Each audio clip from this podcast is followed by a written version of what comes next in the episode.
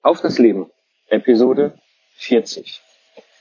Ja, es ist mal wieder Zeit für einen meiner berühmt-berüchtigten Braindumps.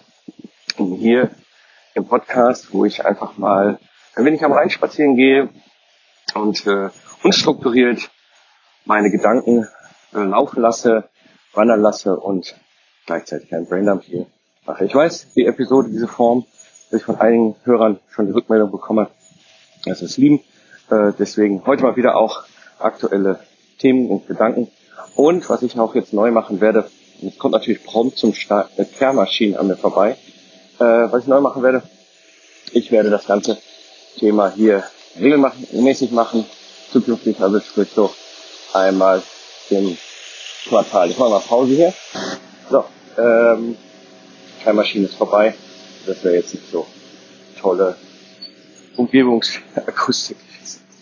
Ähm, ja, wie gesagt, das wird es jetzt so einmal im Quartal geben. Ich werde so einmal im Quartal schauen, also ein Braindump mal auf eine Zusammenfassung, was ist gelaufen, äh, was hat funktioniert, was hat nicht funktioniert, wo geht die Reise hin ähm, mit dem, was ich so tue und was ich treibe. Also fangen wir mal an mit ähm, dem ersten Thema. Äh, das ist der Podcast hier, der ehemalige Lifestyle Entrepreneur Podcast, der gestartet im Frühjahr 2014 ohne ein Ziel, einfach nur quasi um mein Wissen und meine Erfahrung als Selbstständiger, als Unternehmer in einen Podcast zu gießen. Ich hätte mir diesen Podcast gewünscht 2005, als ich mich selbstständig gemacht habe. Äh, da hätte ich wahrscheinlich so das jetzt eine oder andere auf der Strecke mir ersparen können. Ne? Also die 250.000 Euro, die ich versenkt habe, die Insolvenz einer meiner sieben Firmen, die ich miterlebt habe, all diese ganzen Dinge.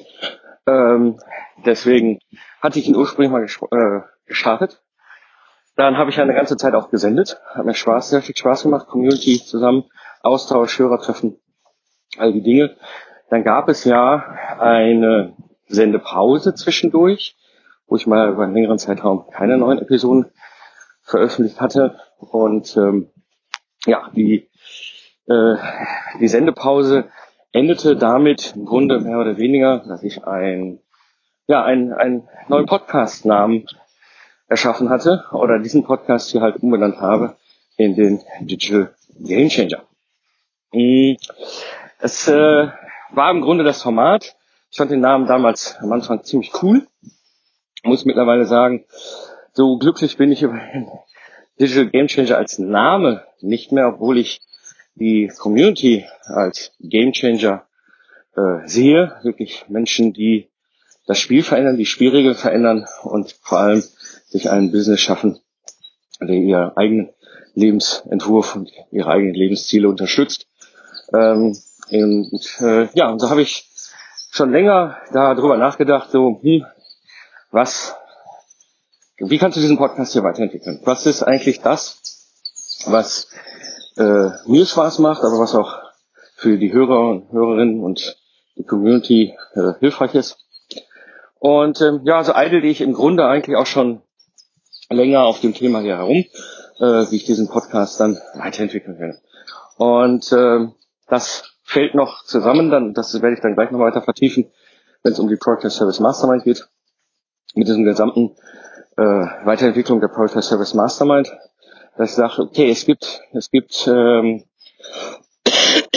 ähm, achso, ähm, bevor ich jetzt gleich hier weiter vertiefe, äh, so hatte ich eine ordentliche Erkältung, eine fette Grippe, das heißt, ähm, wenn ich hier so ein bisschen nasal klinge und äh, vielleicht mal huste, ich hoffe, es wird nicht allzu schlimm sein, sonst werde ich hier die Episode ein bisschen nachbearbeiten.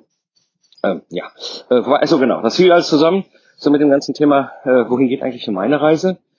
Ich selber habe ja äh, das Ingenieurbüro mit meinen beiden Product Services im Ingenieurbüro auf Autopilot und sagte auch, naja, äh, was, was, was, was machst du jetzt? Willst du das jetzt? Also ich könnte es jetzt groß machen, indem ich jetzt dann skaliere über entweder über ein Netzwerk von Freiberuflern oder über Mitarbeiter einstellen oder ich könnte es internationalisieren, aber ich muss sagen, das habe ich beides schon mal gemacht. Das ist jetzt ja nicht so, dass es die erste Firma ist, und ja, es kickt mich nicht so. Klar kann ich das machen, wer äh, auch jetzt nicht das große Problem.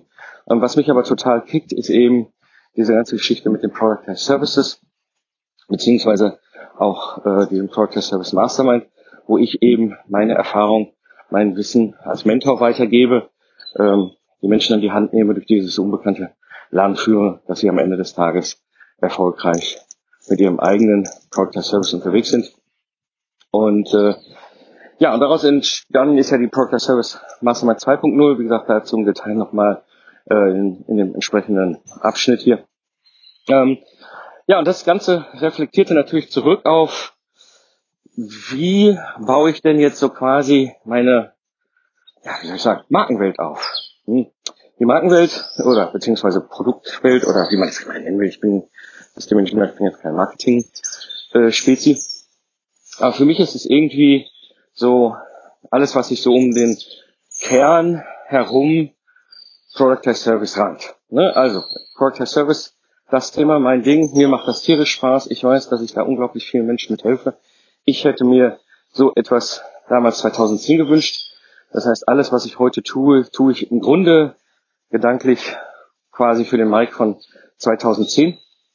Weil ich weiß, es hätte mir damals sehr geholfen und ich weiß, dass es anderen Menschen heute sehr hilft. Ähm, ja, und wie rankt sich das jetzt um den Begriff Product as Service herum? Gut, das erste natürlich Product as Service Mastermind, äh, wo ich eben halt in der 1.0 Version in den letzten Jahren ja immer wieder Handvoll diesen Gruppen zusammengestellt habe ähm, und die dann da durchgeführt habe, sodass sie am Ende dann ein Product as Service in der Hand hatten. Ähm, dann gibt es das Buch, äh, das jetzt kommt. Da gibt es auch noch ein paar Neuigkeiten zu. Vielleicht noch was erzählen.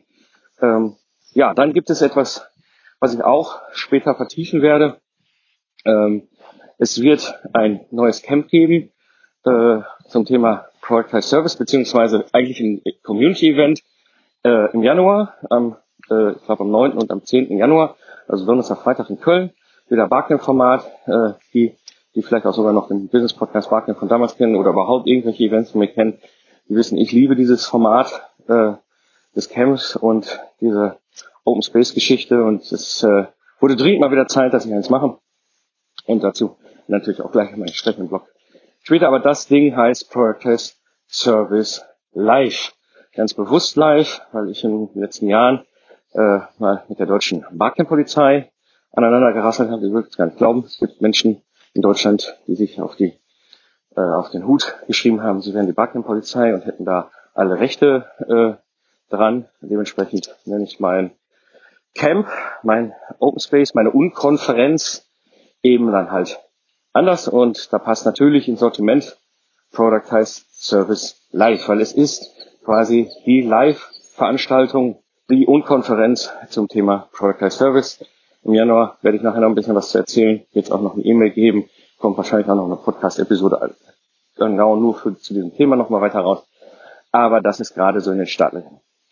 Also, damit habe ich ja schon mal so ein paar Sachen in dieser Markenwelt. Sprich also, ich habe so Product Service Mastermind, das Product Service Buch, ja, dann gibt's Product Service Live, ähm, dann habe ich noch so ein paar andere Sachen im Petto und immer wieder merke so Product Service und dann das Ergänzende. Und naja, nach langem Hin und Her und einigen Gesprächen mit Hörerinnen und Hörern und eng befreundeten Online-Unternehmern, Unternehmerinnen, ja, kam ich am Ende des Tages auf den Punkt, eigentlich macht das Sinn, den Podcast hier irgendwie mit reinzubringen, weil damit wird nochmal klarer, wofür es steht. Deswegen kam bei mir so zwei Dinge zusammen. Ich war nicht mehr so ganz glücklich über den Begriff Digital Game Changer, weil Digital ist im Moment so ein abgedroschener Begriff, der einfach nur noch so durch die Szene getragen wird und äh, keiner weiß, was das eigentlich heißt. Und äh, ja, Game Changer an sich von dem Begriff bin ich bis heute immer noch glücklich. Und im Grunde das, wie wir uns als Community auch nennen. Wir sind die Game Changer. Mhm. Aber das ist eigentlich nicht so passend für den Namen des Podcasts und thematischen Inhalt. Ja, und lange Rede, kurzer Sinn, was nach näher das ganze Ding hier zukünftig Productized Service Podcast zu nennen. Dementsprechend gerade dabei, auch dann das Cover neu zu machen, so ein paar äh, Randelemente äh, des Ganzen natürlich entsprechend anzupassen. Also hier der Podcast hat zukünftig einen neuen Namen, Productized Service Podcast. Und inhaltlich wird es sich natürlich um Productized Services und alles, was sich drumherum rankt, thematisch drehen. Klar, es wird aber auch im Grunde an vielen Stellen immer wieder auch Erfahrungsberichte geben, Interviews geben. Ne, also es wird sich im Grunde nicht viel am Format und auch im Inhalt ändern. Es wird ein bisschen strukturierter sein, ein bisschen fokussierter nochmal auf das Thema, aber ich denke, da ist viel an spannenden Erfahrungen und Praxiswissen dann weiterhin dabei. Genau. Der Podcast führt mich zur Project Service Mastermind 2.0. Ähm, was ist da passiert? Ich habe ja, äh, das habe ich glaube ich im letzten Braindump auch schon erzählt, äh, Project Service Mastermind 2.0 gebaut. Äh, der eigentliche Plan, der offizielle Launch sollte eigentlich im September vonstatten gehen.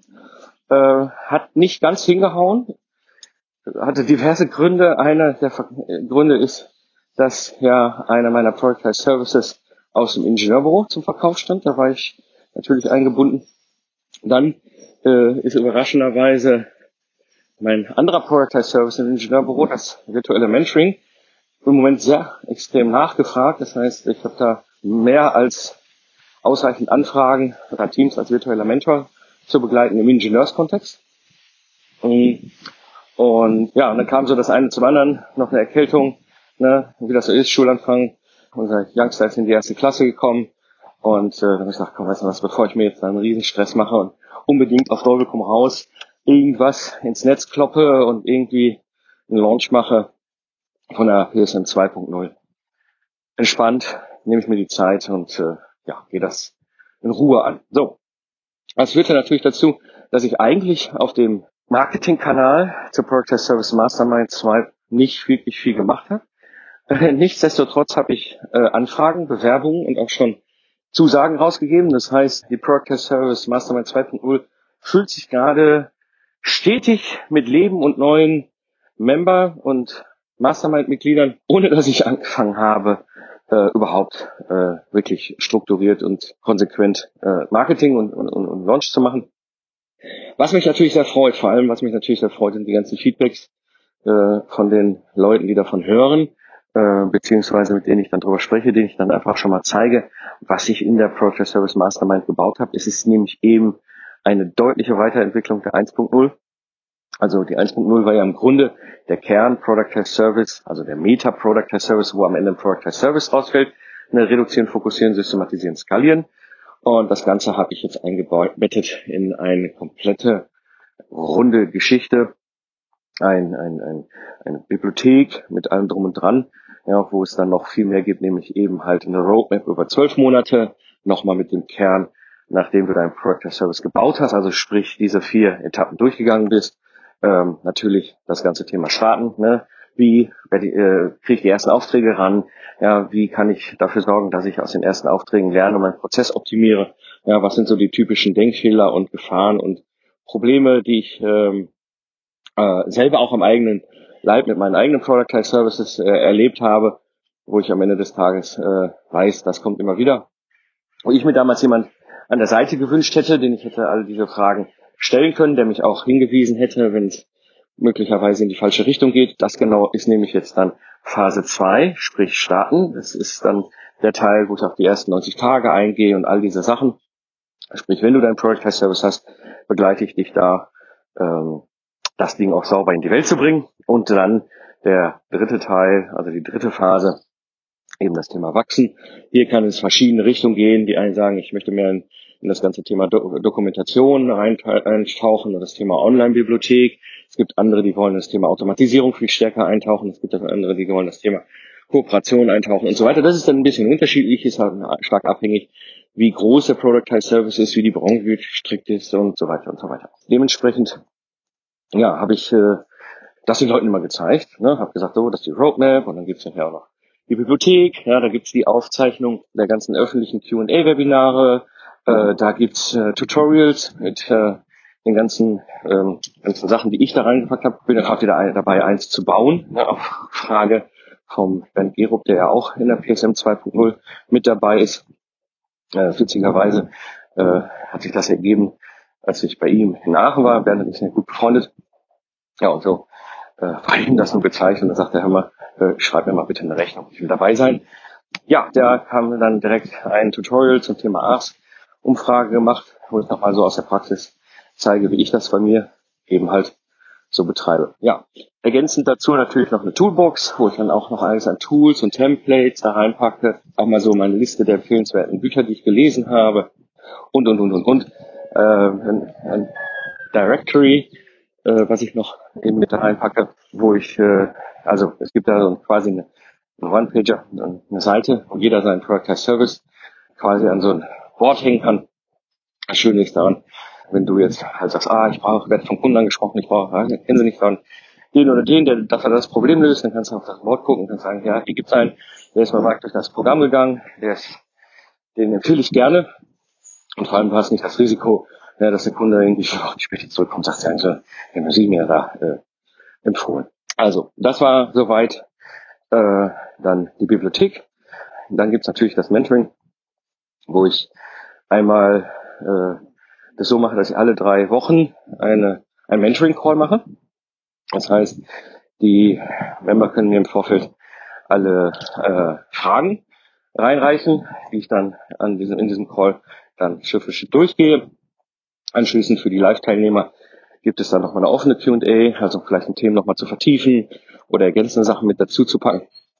Und das Ganze wird natürlich aufgezeichnet und dann in die Bibliothek gepackt. Hm, hat den großen Vorteil, auch wenn jetzt jemand nicht kann, kann mir der oder diejenige dann eben die Frage schicken. Ich äh, beantworte die Frage und dann kann jeder die Aufzeichnung nachgang sich in Ruhe dann angucken. Ähm, dann gibt es natürlich den Online-Workshop, so wie es den in der PSM 1.0 auch schon gab. Sprich also, äh, ich habe alle drei, also ich habe ich habe den, den ähm, ich habe den, den die, die vier Etappen, ja, reduzieren, fokussieren, systematisieren, skalieren. Da gehe ich dann äh, in, im Online-Workshop durch. Das heißt, äh, das ist quasi äh, vier Wochen lang, jeden Freitag gibt's dann eben den, äh, den Call, wo ich euch dann nochmal das ganze Thema vertiefe, auf eine Q&A, anschließend Hausaufgaben, so dass jeder quasi daran arbeitet, ich euch committe, ich euch ziehe, Fragen bereitstelle, stehe.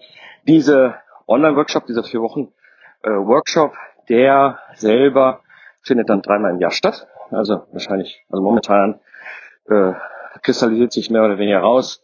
Einmal so nach den Sommerferien, so im September, einmal so um die Weihnachtszeit herum und einmal so im Frühsommer, also so April, Mai. Das sind immer so Termine. Das heißt, diejenigen, die in der Mastermind 2.0 sind, Podcast Service Mastermind 2.0 sind, können so oft sie lustig sind, einfach auch an diesen Workshops teilnehmen. Ja, und einige machen das jetzt schon, unter anderem eben einen bestehenden Product Service weiter zu optimieren oder eine neue Idee umzusetzen.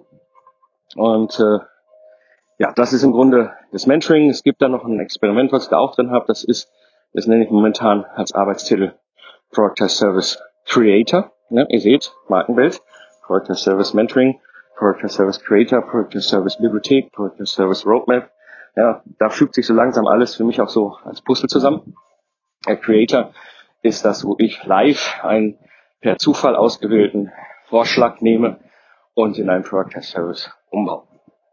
Ähm, das haben wir schon gemacht, ich glaube, habe ich schon darüber geredet. Ne? Einmal live auf dem Inspect Camp in Bonn im Frühsommer und einmal live als Online-Session für die Community. Ähm, hat super tierisch Spaß gemacht, wird's jetzt dann häufig gegeben, sehr wahrscheinlich dann im Kontext der PSM 2.0 als geschlossene Geschichte exklusiv für die Mitglieder. Mm. Und dann gibt es etwas, was auch einen deutlichen Update erfahren hat, wo ich jetzt auch schon richtig happy drüber bin. Ich habe ja der PSM 1.0 äh, mit Slack gearbeitet, also ich hatte eine geheime Gruppe in Slack. Und äh, ja, das funktioniert. Für das, was ich damals da äh, gemacht habe, war das super. Es war ja im Grunde auch ja, ich habe das neben den eigentlichen Ingenieurbüro her, habe ich gleich mal wieder diese Gruppen zusammengestellt. In Summe äh, über die zwei Jahre habe ich sieben Gruppen zusammengestellt, äh, 38 Leute da durchgebracht. Und äh, ja, dementsprechend war in Slack auch immer mal wieder was los. Immer wenn eine Gruppe aktiv am Arbeiten war, dann war natürlich äh, Austausch. Ja, und äh, wenn du dann mal irgendwann denkst, ja, da war was Spannendes äh, und du willst irgendwie zurück, dann musst du in Slack halt diese Timeline hochscrollen und irgendwann bist du wahnsinnig, weil du es einfach auch nicht wieder findest, was du da ursprünglich mal gesucht hast. Mhm. Ja, die, äh, die, ähm, wo war ich jetzt? Zwei ältere Herren an mir vorbeigefahren, die gerade schon mal an mir vorbeigefahren sind. So ein bisschen so Matrix-mäßig. Ähm, wo war ich? Ach so, ja genau. Also habe ich äh, da gesagt, okay, da muss was Besseres her und äh, habe dann mir ein Forum-Software gekauft und eingebettet bei mir, so dass jetzt da richtig ein vernünftiges, ordentliches, ordentliche Community-Plattform da ist, wo sich eben viel besser, viel strukturierter und auch viel organisierter austauschen lässt. Wird super gut angenommen. Ich bin total happy. Ja, also die, die jetzt schon dabei sind, äh, muss mal irgendwann durchschlagen, sind jetzt sechs, sind jetzt dabei. Es kommen jetzt wahrscheinlich noch diesen Monat drei plus nochmal die zwei, wo ich im Gespräch bin. Ja, oh, also wir sind dann jetzt wahrscheinlich dann auch demnächst schon auch über zehn, obwohl ich ja immer noch kein Marketing betrieben habe. Ich habe ja offiziell noch immer nicht gelauncht. Ähm, ja, und die tauschen sich schon super gut aus. Es wird super gut angenommen. Gerade so äh, die verschiedenen Möglichkeiten, mit sich mit Fortschrittsbericht committed zu halten und so weiter und so weiter. Also macht tierisch Spaß. Mhm. Dazu gibt's demnächst auch mehr. Also wenn dich das interessiert, da irgendwie mit dabei zu sein, entweder du pingst mich direkt an oder du trägst dich einfach bei mir in meine E-Mail-Liste ein. Ich sag Bescheid, wenn ich das nächste Mal eben ein bisschen mehr zeige und äh, auf das ganze Thema Product Service Mastermind eingehe. Ja, soweit zum Thema Product Service Mastermind. Dann gibt es noch Product Service Live. Das ist ja eben schon angedeutet. Ich liebe dieses Format einer Unkonferenz. Sprich also äh, einfach den Raum, den bereit zu stellen und dann quasi über den, die Sessionplanung äh, ganz zu Beginn einfach alle Themen zusammenzutragen, die die Leute auf dem Herzen haben. Ne, es können Fragen sein, es können einfach auch mal, ja, ich zeige mal, was bei mir gut funktioniert oder ich, ich möchte mich mal gerne zum Thema mit verschiedenen anderen vertieft austauschen. Ne, all das ist ja möglich und äh, das bietet ja eben dieses schöne äh, Unkonferenz, also Camp-Format an. Dementsprechend, weil ich das ja auch schon so mag, seit ich das erste Camp organisiert habe, 2013, mh, ja, war es einfach so, ich habe diese Camps, die meisten, die ich organisiert habe, waren natürlich im Ingenieurkontext. Das heißt, ursprünglich haben wir gestartet mit dem System Camp ähm, also das die Unkonferenz zum Thema Systems Engineering. Und äh, dann hatte ich dann irgendwann überlegt, was kannst du noch alles machen. Das Format ist einfach cool. Ja, und dann war das, das nächste, was dann da, da war. Ich habe ja damals viel gepodcastet. Äh, ich habe ja in Supervisor einen Podcast gebracht. Ja, zwei äh, sind noch aktiv beziehungsweise verfügbar. Ja, und äh, ich habe gemerkt, ich, äh, es gibt eine große Podcast-Szene in Deutschland mit vielen Podcastern und Podcasterinnen. Ist total super. Aber die meisten sind so in der Hobbyfraktion unterwegs. Und ja, ich hatte häufiger Erlebnisse, wenn ich dann auf deren Konferenzen oder Treffen war, äh, dass ich da, ja, ich sag mal, als Selbstständiger ziemlich schräg angemacht wurde nach dem Motto Geld gibt die Kunst und Geld ist böse und überhaupt Selbstständigkeit ist überhaupt ganz fürchterlich und ja, und ich habe gedacht, hm, es war, ich meine, ich für technisch super toller Austausch, ne, so mit den Leuten da auch viel Erfahrung, wie man Dinge machen kann. Aber ich möchte mich natürlich auch über all die anderen Themen austauschen. Ich hatte ja damals dann 2015 war es das erste Mal das Business Podcast Barcamp in die Welt gebracht. Das Barcamp, wo ich dann auch die Erfahrung zum Thema Barcamp-Polizei gemacht habe.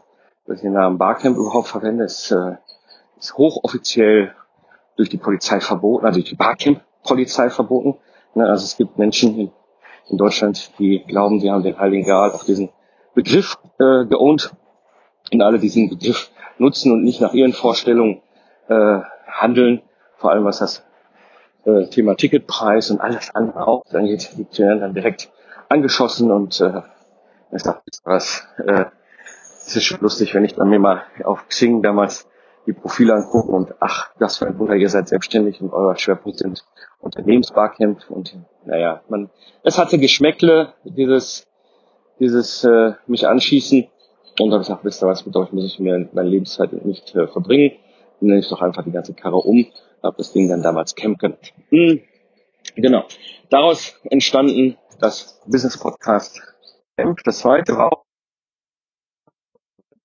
in, in der Situation, der Punkt war, ist und war äh, ja mein Ingenieurbüro mit meinen Dienstleistungen. Und dementsprechend ähm, habe ich diese ganzen Sachen, alles was so rund um Selbstständigkeit, Product as Service und so weiter sich äh, drehte, immer nebenher organisiert. Das ist ja das, das ist ja der große äh, Switch, der große Change, den ich dieses Jahr mache, wo ich sage, das ist mein zukünftiges Hauptstandbein. Und äh, ja, parallel dazu natürlich im Ingenieurkontext immer mal wieder auch das Requirements Engineering Camp hochgezogen und so weiter und so weiter. Ich wusste, das funktioniert total gut, ist total super coole Plattform, um Menschen zusammenzubringen und in Austausch zu kommen, sich zu vernetzen, voneinander zu lernen. Und äh, ja, und dann saß ich da so von meiner Product Service Mastermind 2.0 äh, und plötzlich traf es mich wie ein Blitz, wo ich dachte so, verdammter Mist, es ist eigentlich völlig logisch, dass es ein, eine Unkonferenz geben muss zum Thema Product as Service und alles, was sich da drum herum dreht. Quasi wie damals die Business Podcast Barcamp äh, Geschichte, im Konferenzcamp, wie man es auch immer nennen will. Äh, und äh, ja, und dann habe ich gedacht, okay, super Idee, ja, setze direkt in die Tat um, ja, war in Sommerferien, dachte, pff, wann machen wir es denn? Ja, die meisten Camps habe ich immer so September, Oktober gemacht, dachte ich, das ist schon kurz, knapp, ne? und jetzt noch Marketing machen Tickets verkaufen, die Leute müssen Zeit haben und so weiter und so weiter. Dachte ich, ja, und dann habe ich mal gesagt, gut, äh, gucken wir uns doch mal an, wann in Köln viele Konferenzen sind und sieh da eine an. September, Oktober und November sind viele Konferenzen, viele Events in Köln. Ja, und die Wahrscheinlichkeit, eine gescheite Location zu finden, ist eher gering. Jo, und dann dachte ich mir, warum nicht einfach in den Januar gehen? Was ist denn da so los? Und habe ich dann auf der Webseite von der Stadt Köln geguckt, was da so an, an Sachen in Köln los ist. Und sie da im Januar ist relativ ruhig. Klar, Karneval, die Sitzungen am Wochenende, logisch, aber in der Woche, da ist eigentlich wenig. Na, und dann habe ich gedacht, weißt du was, dann machen wir doch einfach direkt das zweite, also die zweite Novemberwoche, äh, zweite Januarwoche so rum, ja, und ich muss noch mal nachgucken, aber ich meine, es ist der 9. und der 10. Januar, sprich Donnerstag, Freitag. Ähm, wir starten am Donnerstag um 13 Uhr, klassisch, und Konferenz, sprich kurze Vorstellung, dann steigen wir ein in die Sessionplanung und dann geht's direkt volle Kanne los mit den verschiedenen Sessions. Das Ganze so circa bis 17 Uhr. Ähm, dann anschließend kann jeder mal sein Hotelzimmer beziehen und es gibt dann äh, ein gemeinsames Abendessen, wo wir dann uns weiter austauschen können. Nach dem Abendessen plane ich live auf der Bühne ein Creator. Das heißt, ich werde mich dann auf die Bühne stellen. Wer Bock hat, kommt einfach dann in den Raum rein, in den Workshop-Raum. Ich werde wieder per Zufall irgendeinen Vorschlag auswählen und innerhalb von einer Stunde daraus ein Product Service bauen. Anschließend dann weiter offene Vernetzung an der Bar ganz entspannt. nächsten Morgen, Freitag, geht's dann ganz normal weiter. Ich meine 8.30 Uhr oder 9 Uhr, ganz normal. Nach Sessionplanung, Rest des Tages bis zum Mittag. Ähm, bis 13 Uhr. Dann gibt es ein gemeinsames Mittagessen. Da habe ich etwas vor und zwar, das habe ich mir angeschaut oder abgeschaut damals letztes Jahr in London. Ähm, ich werde beim Mittagessen auf der Bühne sitzen und eure Fragen beantworten. Das heißt, ihr habt die Möglichkeit, euch dann vom Buffet in Teller zu füllen, setzt euch dann an die Tische und während ihr dann esst, werde ich auf alle eure Fragen eingehen. Ich finde diese Idee deswegen so charmant, weil ich sehr häufig, wenn ich selber Unkonferenzen organisiert habe, äh, die Rückmeldung bekommen habe von den Teilnehmern so, finde ich ja total super, äh, äh, war total super, ein total toller Austausch. Aber Mike, ich hätte mir auch mal gewünscht, dass du vielleicht auch mal in einer Session mit dabei gewesen wärst. Und naja, wie das so ist, auch wenn eine Unkonferenz vom Format her im Aufwand deutlich weniger ist als eine klassische Konferenz mit Speakern und so weiter, ist es ja so, dass ich mich trotzdem auch mit drum kümmere. Dementsprechend versuche ich immer mal wieder in die Sessions reinzukommen. Aber wie das Leben so ist, habe ich selten die Möglichkeit, die ganze Zeit mit dabei zu sein. Naja, und so ist die, dann eben diese Geschichte da Freitagmittag um 13 Uhr, ähm, wo wir dann gemeinsam essen werden, beziehungsweise ihr äh, isst und ich sitze auf der Bühne und beantworte eure Fragen. Eben die perfekte Möglichkeit, äh, dass ihr nochmal die Fragen an mich loswerden könnt, wenn ihr da nochmal Bedarf habt oder irgendwie gedacht, ihr habt da noch das eine oder andere, wo wir nicht zugekommen sind, wo ich, wo wir vielleicht auch nicht über den Weg gelaufen sind, wie auch immer ich nicht in der Session war. So, dann könnt ihr das nutzen, habt nochmal die Möglichkeit entsprechend mich den ein Loch in den Bauch zu fragen. Ich habe daran Spaß, mir gefällt das total gut. So, und dann haben wir nach dem gemeinsamen Mittagessen noch ein klassisches Farewell und dann so gegen 15 Uhr ist dann auch spätestens Schluss. Ähm, ich habe das bewusst gemacht, äh, dass ich das so über die zwei Tage verteile, äh, dass wir dann halt Donnerstagmittag starten und Freitagnachmittags durch sind. Zum einen, weil wir dann ein geplantes und strukturiertes Abendevent haben. Ja, das heißt, dadurch besteht nochmal vertieft die Möglichkeit, sich auch nochmal auszutauschen, sich nochmal zu vernetzen. Ja, ich habe tierisch Bock, abends auch diesen Creator äh, ganz entspannt gemeinsam mit euch zu machen. Also die, die Bock haben, müssen dann natürlich jeder frei entscheiden, ob er sie dazukommt oder äh, sich weiter den spannenden Gesprächen mit anderen hingibt, was total selbstverständlich ist. Also ähm, und dann eben am Freitag bis Mittag ganz klassisch Schwungkonferenz. Anschließend diese Geschichte mit dem äh, Speaker Dinner, also sprich, eigentlich Speaker Dinner ist nicht ganz der richtige Begriff. Äh, also ne, das, ihr ist Mittag, ich sitze auf der Bühne und beantworte währenddessen alle eure Fragen. Das Schöne ist dann, ist die Anreise für alle Beteiligten auch deutlich entspannter.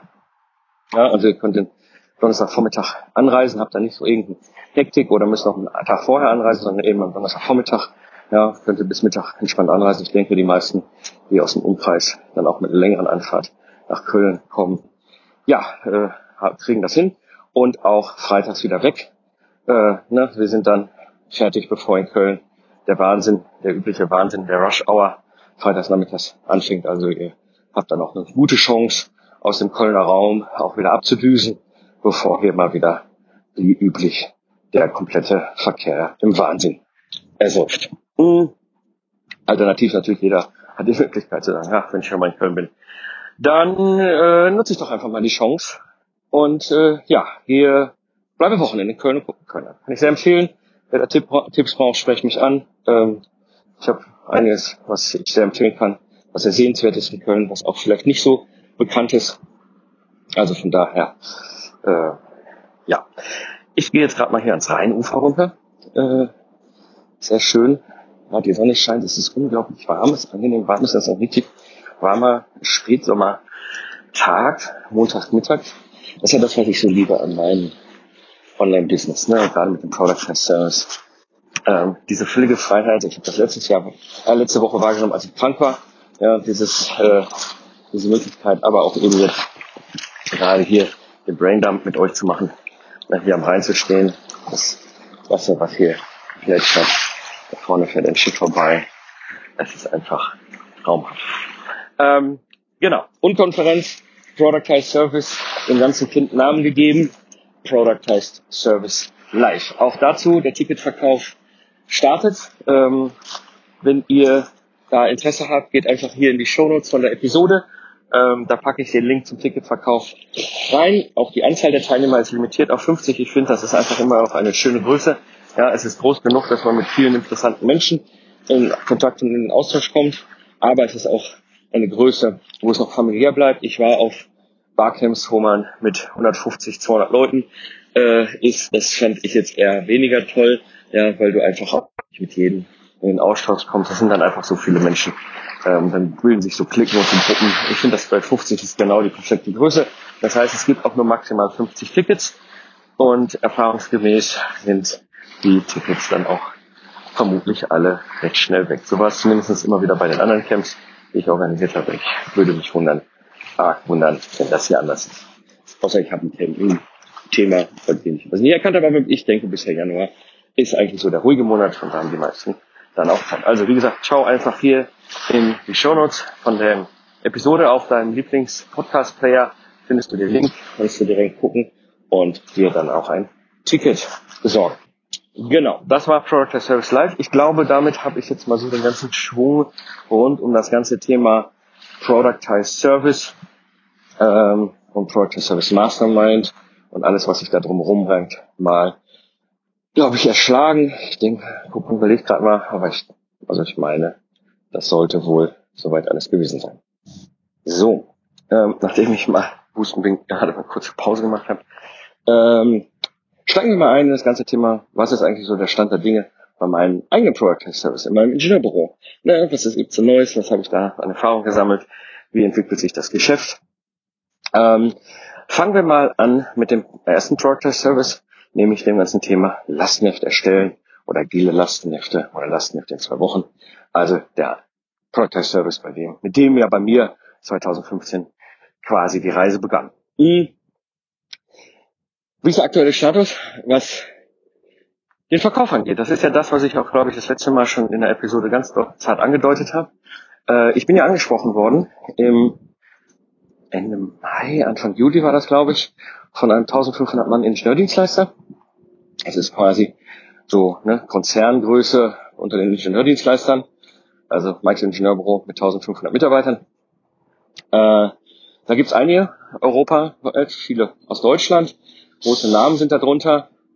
Und äh, also ich tausche mich mit denen natürlich häufig aus. Die kennen mich. Ich bin natürlich über meinen Zukunftsarchitekten mit der, mit der ganzen Spezialisierung über Projektmanagement, Systems Engineering, Lastenhefte auch ziemlich bekannt in der Szene. Und ich denke, ich kenne wahrscheinlich äh, die meisten Führungskräfte in der Szene und äh, die kennen mich. Und äh, ja, und so kam es dann, wie es halt üblicherweise so ist, äh, zu einem Austauschgespräch beim Kaffee, was für mich erstmal äh, ganz normal ist. Ne? Wir kooperieren halt auch miteinander wir sprechen auch miteinander und tauschen uns auch so über die Szene aus und so.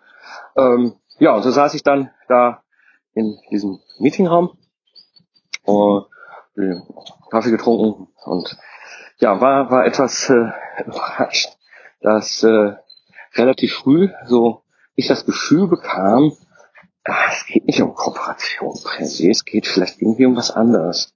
Und da ich ja selber quasi in so dem Wechsel war, oder bin, ja, wo ich ja zum Jahreswechsel jetzt 2018, 2019 entschieden habe, mein zukünftiges Hauptstandbein wie das Thema Project Service Mastermind und alles, was sich da drumherum begibt, sein.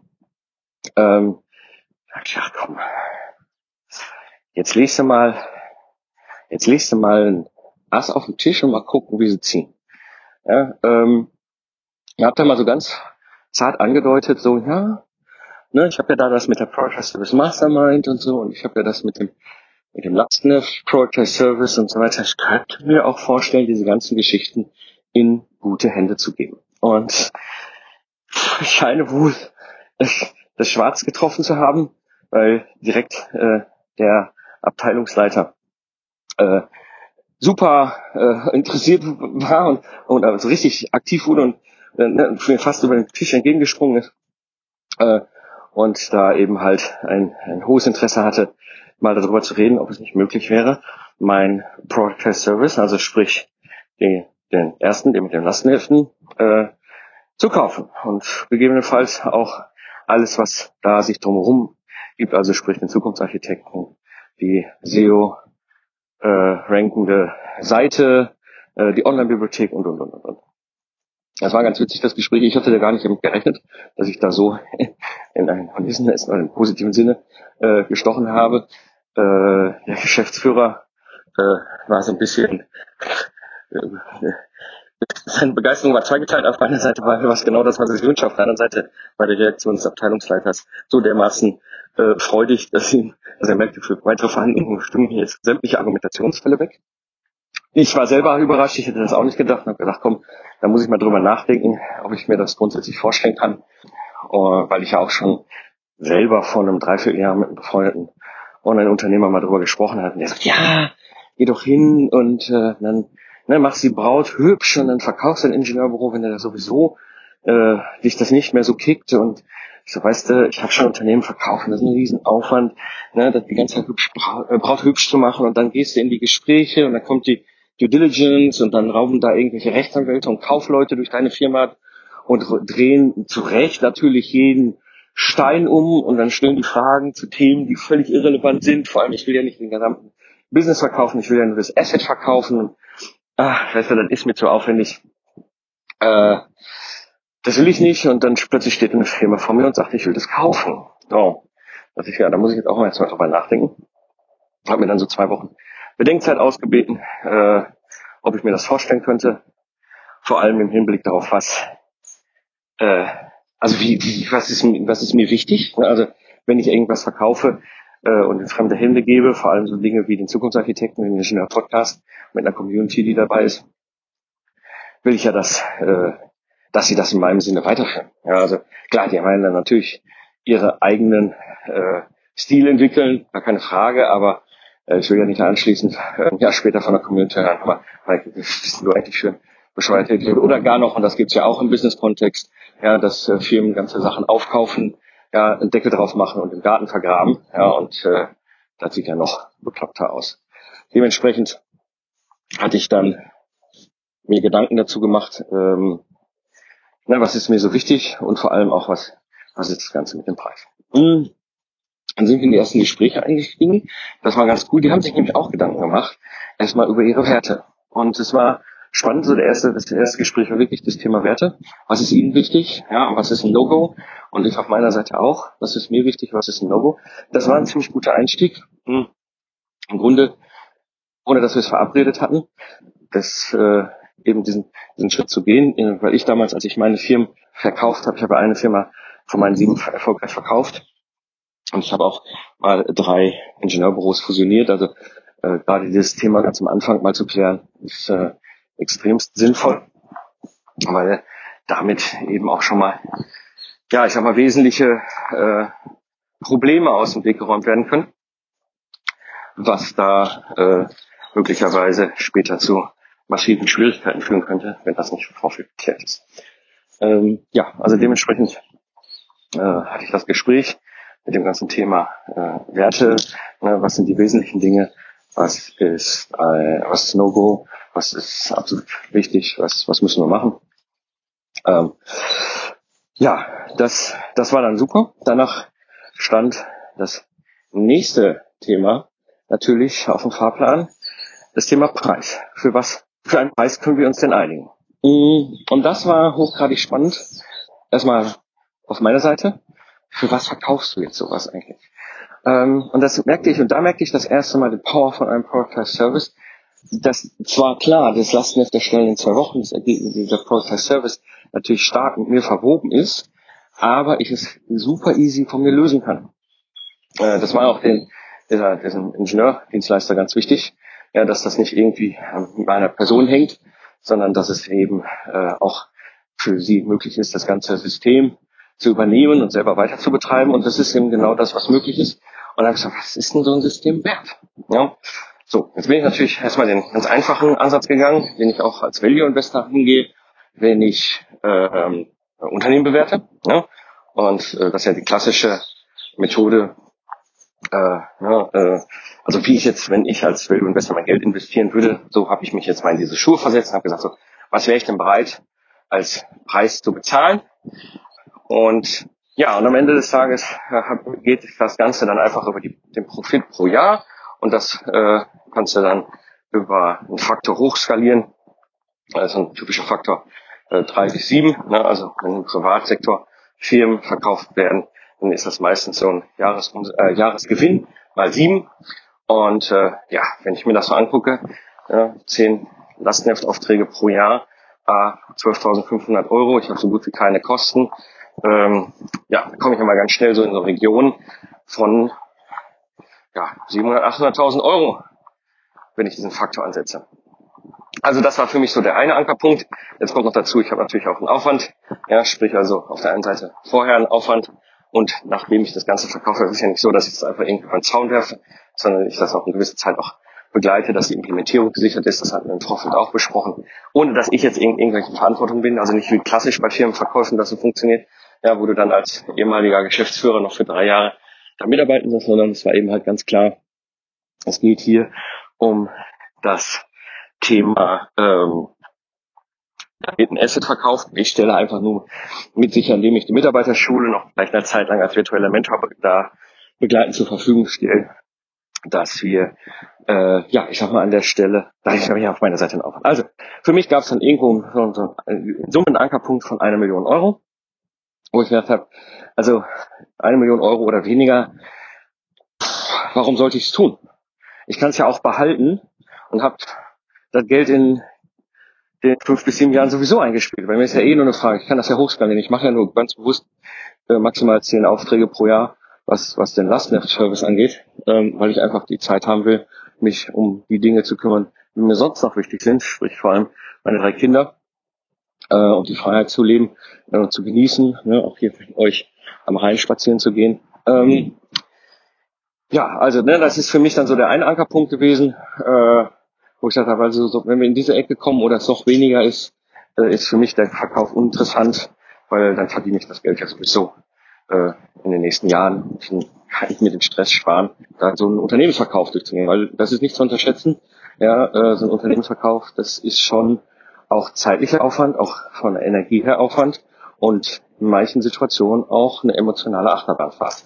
Jetzt habe ich natürlich den großen Vorteil, ich muss nicht verkaufen. Ja, das heißt, es hat auf meiner Seite natürlich einiges sehr viel entspannter gemacht. Genau, so jetzt hatte ich so einen Anker, Ankerpunkt vom Preis her. Und dann gab es ein sehr spannendes Gespräch, was ich durch Zufall hatte zu der Zeit mit einem sehr liebenswerten Menschen. Äh, ging um ein ganz anderes Thema.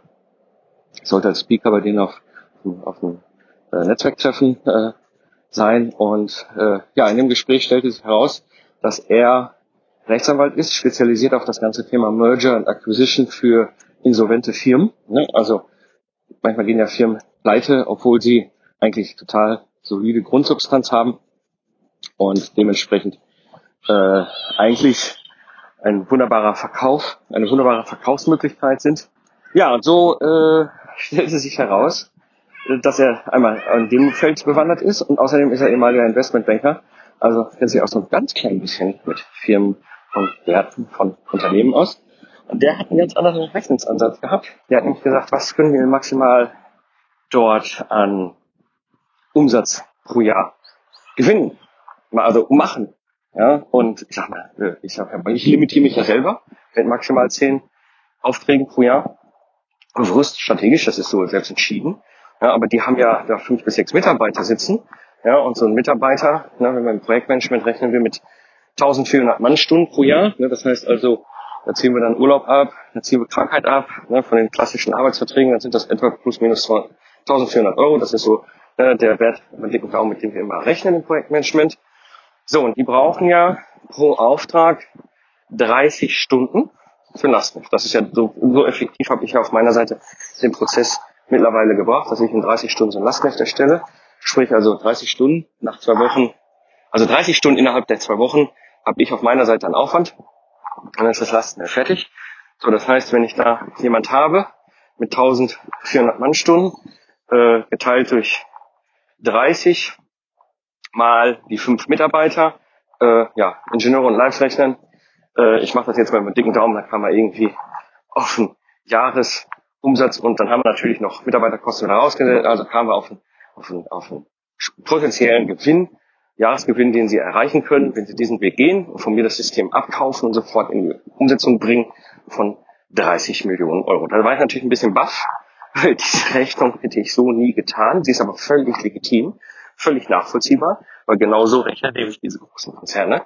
Naja, dachte ich, oh, das ist interessant. Jetzt habe ich also zwei, zwei wesentliche Ankerpunkte, über die wir hier reden können, wenn ich so ein Asset zum Product Service verkaufe. Hm, das ist natürlich das Lastenheft, äh, das ist natürlich die Online-Bibliothek, der Podcast und die E-Mail-Liste mit den fast 3000 Kontakten ne, rund um das Thema Lastneft und, und, und Systems Engineering ist das die E-Mail-Liste.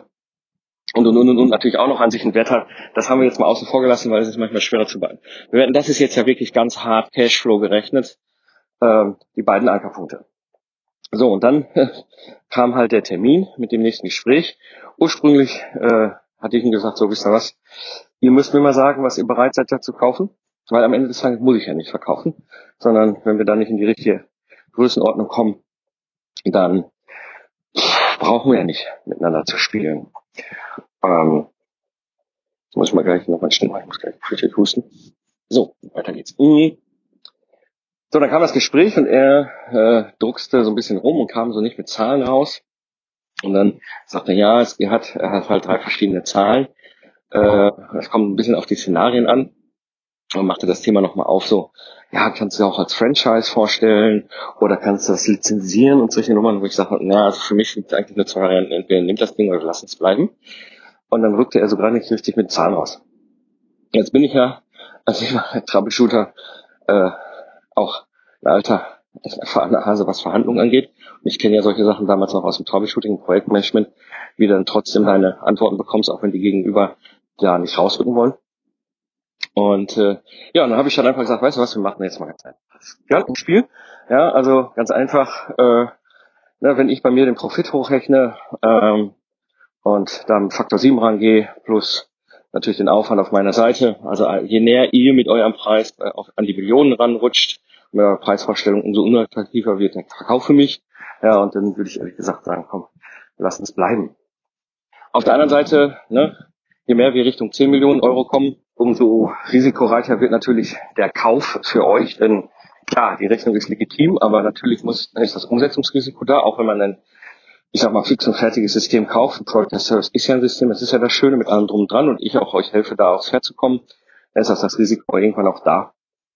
So, das heißt, irgendwo in dieser Spannbreite müssen wir uns treffen. Und seine Reaktion war dann witzig, nämlich in dem Moment sagt er, oh, das ist ja spannend, dass du das auch so rechnest ähm, was natürlich mir äh, ein ziemliches Grinsen ins Gesicht gezaubert hat, weil ich damit nämlich genau wusste, in welchem Bereich sie mit den Preisvorstellungen unterwegs sind. Und äh, ja, und dann haben wir uns darauf vereinigt, weil er, er, er sagt, er nimmt das mal mit. Ja, und dann haben wir uns darauf geeinigt, okay, äh, wir, er muss das jetzt halt abstimmen, das ist halt klassische Konzernstruktur, ne? das gibt eine Mutter, eine Holding, ja, diese Holding hat verschiedene Töchter zu verschiedenen Engineering-Schwerpunkten äh, und er war dort oder ist dort entsprechend in der Führung und äh, ja, haben uns das natürlich mit der Mutter, mit der Holding absprechen. Er hätte auch schon mit dem Geschäftsführer, Gesellschafter gesprochen und er hätte auch äh, Interesse und das nächste logische Schritt wäre ein Treffen dann in Mannheim. Äh, wenn man, wenn es dann positiv beschieden wird und weitergeht. Und dann na, habe ich natürlich auch wieder so aus meiner alten Troubleshooter Trickkiste einfach den Satz rausgeholt. Ja, ist überhaupt gar kein Problem. Ne, ihr wisst ja, ich muss ja nicht verkaufen. Sagt mir einfach mal ja oder nein und äh, wenn nein ist alles gut und ansonsten treffen wir uns. In Mannheim sagt er, ja, ja, er spricht dann nochmal mit dem Geschäftsführer Gesellschafter, aber dann treffen wir uns in Mannheim, das ist klar. So, und damit hatte ich einen zweiten Indikator. Ja, äh, den Satz hätte er so nicht gesagt, wenn ich nicht irgendwo preislich in einem Bereich gelegen habe, den auch vorschwebte. Mhm. Soweit so gut. Dann war auf deren Seite noch ein bisschen Hausaufgaben zu machen. Ne, er musste das Ganze nochmal mit dem Gesellschafter, Geschäftsführer abstimmen und so weiter und so weiter und sagte mir, er meldet sich zurück. Und dann versank das Ganze so ein bisschen in Schweigen. Jetzt ist es so, auf der einen Seite fand ich die Reise bis hierhin schon total spannend, weil von Anfang an, vom ersten Moment an sagte ich, weißt ich glaube das sowieso erst, wenn das Geld auf meinem Konto ist. Ich habe zu viel erlebt in meinem Leben, als dass ich mir da jetzt irgendwelche Traumideen ausmale, sondern wenn das Geld auf meinem Konto ist, dann erst glaube ich, dass das wirklich passiert ist und ähm, beobachtet da natürlich so ein bisschen die Szene. Die kommen hauptsächlich aus der Automobilentwicklung, also machen Ingenieurdienstleistungen in der Automobilentwicklung und die ist seit sechs Monaten im Vollgas Rezensions- und Chaos. Ne, die haben eine regelrechte Krise in der Branche. Ja, also da gehen massiv die Umsätze sind eingebrochen im Frühjahr, im Sommer. Früher Sommer sind die ersten Zulieferer auf Pleite gegangen und die sind natürlich in diesem Kontext äh, Ingenieurdienstleister. Und äh, er hat auch gesagt, das ist eine so eine Motivation, warum sie ein hohes Interesse haben, einen Service zu kaufen, weil sie damit endlich rauskommen aus dieser Bindung an diese eine Branche äh, und vor allem eine ganz andere Kundenzielgruppe dann auch gleichzeitig sich mit erschließen. Und da dachte ich, gut, ich habe ja Zeit, ne? mal gucken, was passiert. Mhm. Am Ende des Tages gab es dann das nächste Gespräch und das war relativ kurz. Ich kriegte die Rückmeldung, die Tochter will unbedingt die Geschichte umsetzen, hat aber nicht die finanziellen Mittel dazu und die Mutter ist gerade im Krisenmodus und kann es nicht finanzieren. Ähm, also, Quintessenz des ganzen Verkaufs unterm Strich. Ich habe wahnsinnig viel gelernt. Äh, ich habe ein für mich äh, spannende Erkenntnis, was ist so ein Product Service eigentlich wert. Wir waren im Grunde über die wesentlichen Hürden drüber weg. Ja, und es ist jetzt am Ende des Tages daran gescheitert, dass die Finanzierung von der Mutterseite aus nicht möglich war und die Tochterfirma äh, die Finanzierung nicht stimmen konnte. Und äh, ich sag mal, deren größtes Dilemma ist, dass sie eigentlich es jetzt hätten kaufen müssen, um aus ihrem Problem rauszukommen, aber es nicht kaufen können. Äh, ich bin darüber jetzt nicht traurig. Äh, mir war das wichtig, diese Reise viel zu lernen. Ne? Wie gesagt, ich habe in dem Sinne ja auch nichts zu verlieren gehabt. Ich hätte halt Möglichkeit gehabt, einen riesen Upside zu haben. Äh, was jetzt gekommen wäre, wenn es weitergegangen wäre, das kenne ich ja auch aus dem Verkauf meiner anderen Firmen. Jetzt wären natürlich dann die Rechtsanwälte und Steuerberater dran gewesen. Das ist dann einfach nochmal viel Fleißkärtchenarbeit, aber über die wesentlichen Hürden waren wir drüber weg. Mm, von daher ist das Ergebnis, wie es ist. Ich äh, fand es spannend. Ich habe wahnsinnig viel für mich mitgenommen. Auch so die Taktiken und die Verhandlungssache. Ich werde mit Sicherheit in der Product Service Mastermind auch nochmal ein eigenes Tutorial bauen zum Thema, wie verkaufst du dein Product Service. Weil die wesentlichen Elemente sind wir durch. Alles, was jetzt noch kommt, wäre reine rechtliche und steuerliche Fleißarbeit gewesen. Das ist unternehmerisch jetzt nicht mehr so wahnsinnig äh, sexy. Das ist einfach äh, machen. Äh, Experten, Expertinnen daran bringen, die das Ganze dann äh, quasi in Stein gießen. Aber das ist von unserer Seite einfach nicht mehr viel zu tun. Die wesentlichen Sachen, äh, es ist das, was da vorher gelaufen ist. Ähm, von daher wird es mit Sicherheit noch mal ein Tutorial in der Project Service Mastermind 2.0 geben und äh, das Ganze auch nochmal dort vertiefen. Mit Sicherheit hier auch nochmal im Podcast. Ja, soweit zu dem ganzen Thema Verkauf eines meiner Podcast Services. Ansonsten äh, ist es so, umsatztechnisch, auftragstechnisch läuft der Podcast Service mit den Lastenheften gerade nicht auf dem normalen Level. Er ist interessanterweise gerade ein bisschen zurückgegangen.